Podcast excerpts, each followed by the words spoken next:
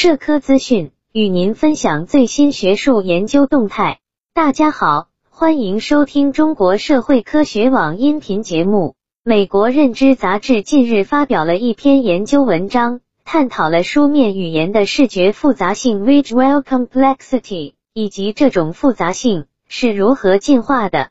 该研究成果作者为美国圣塔菲研究所认知科学专业研究员海伦娜·米东 （Helena Mitten） 和德国马克思·普朗克人类历史科学研究所思想与传统研究组成员奥利弗·莫林 （Oliver Morin） 研究人员利用计算技术分析了来自全球一百三十三份手稿中的四点七万个不同字符。以解答为什么不同书写系统中字符的复杂性表现形式差异巨大。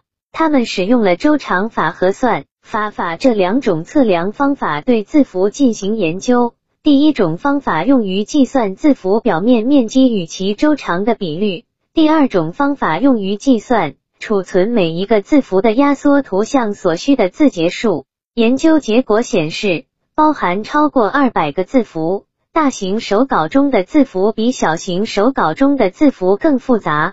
字符的复杂性受字符中的因素、音节等因素驱动。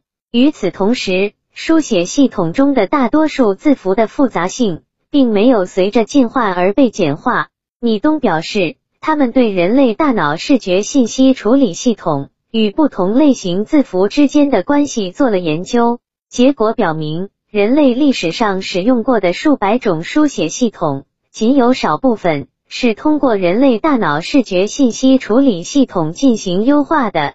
大部分字符的复杂性没有变化。莫林提到，大脑处理简单字符时会更轻松、更快速。在四点七万个字符中，仅有很少一部分是迫于外界压力进行过一定简化的。不过，他们没有失去原本所要传递信息的含义。本期节目就到这里。如果您想收听更多音频节目，获取更多学术资讯，请关注和订阅中国社会科学网。让我们携手共同打造哲学社会科学爱好者的精神家园。感谢您的收听，我们下期再见。